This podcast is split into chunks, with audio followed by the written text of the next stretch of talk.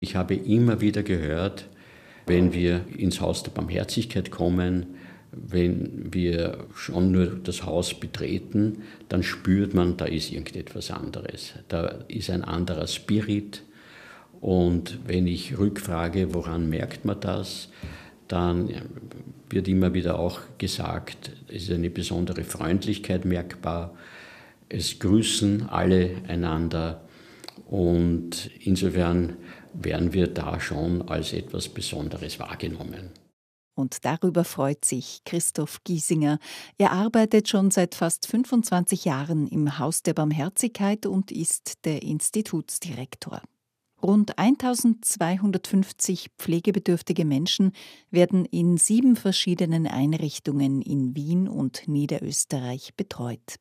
Die Häuser haben verschiedene Ausrichtungen. Zum einen gibt es zwei Pflegekrankenhäuser.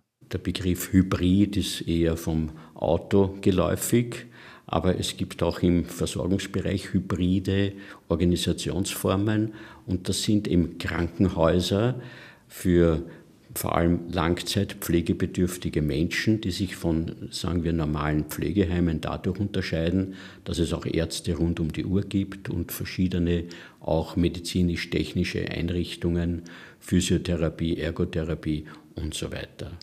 Die beiden Pflegekrankenhäuser befinden sich im 16. und im 22. Bezirk Wiens. In Wien 23 sowie in Kirchstetten, Horn, Peusdorf und Wiener Neustadt betreibt das Haus der Barmherzigkeit Pflegeheime. Und dann gibt es noch Häuser für Menschen mit Behinderungen, sagt Christoph Giesinger.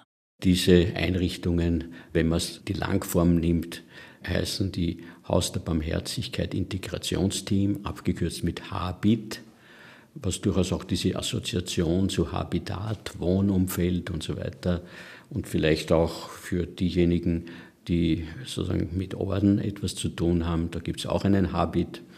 Also diese Organisation nennen wir Habit, ist auch eine Tochtergesellschaft vom Haus der Barmherzigkeit mit insgesamt 24 Standorten in Wien und Niederösterreich.